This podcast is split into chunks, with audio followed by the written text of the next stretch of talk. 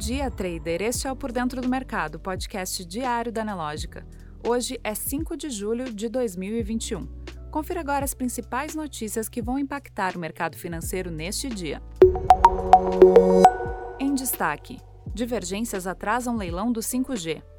Impasse gera crise na OPEP. E STF autoriza investigação contra Bolsonaro.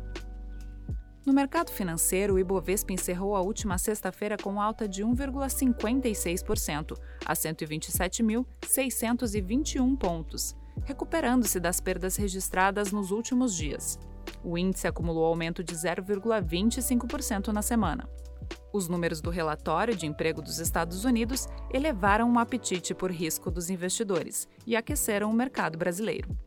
O dólar subiu pelo quarto pregão seguido, indo a uma máxima em duas semanas e mantendo-se acima de R$ 5,00, com investidores ainda em postura conservadora diante do noticiário político doméstico, apesar do clima pró-risco no exterior.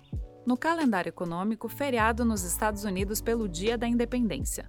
No Brasil, às 8h30 da manhã, divulgação do relatório Focus do Banco Central. Às 10 horas da manhã, sai a divulgação da pesquisa mensal do PMI Composto Market e PMI de Serviços Market. Na política. STF autoriza a investigação de Bolsonaro relacionada a vacinas. A juíza do Supremo Tribunal Federal, Rosa Weber, autorizou o início de uma investigação contra o presidente Jair Bolsonaro para apurar se houve prevaricação relacionada à compra de vacinas da Índia. A autorização foi publicada no site do STF no sábado, um dia depois do pedido da Procuradoria-Geral da República para investigar o presidente. Um aliado do governo disse que ele tinha avisado pessoalmente Bolsonaro que um contrato firmado pelo Ministério da Saúde para adquirir 20 milhões de doses da vacina Covaxin por 1,6 bilhão de reais estava cheio de irregularidades. Na economia, Bolsa recebe 48 bilhões de reais de capital estrangeiro no primeiro semestre.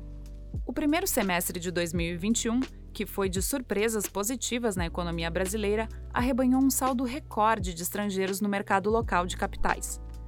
De acordo com a B3, até a última quarta-feira, esses investidores aportaram 48 bilhões de reais no mercado à vista, sem contar as aberturas de capital. Uma conjunção de fatores explica essa entrada, como a melhoria das projeções para o PIB deste ano, a valorização nos preços das commodities no mercado internacional e a alta dos juros, que atraiu recursos estrangeiros para o país. Você precisa saber.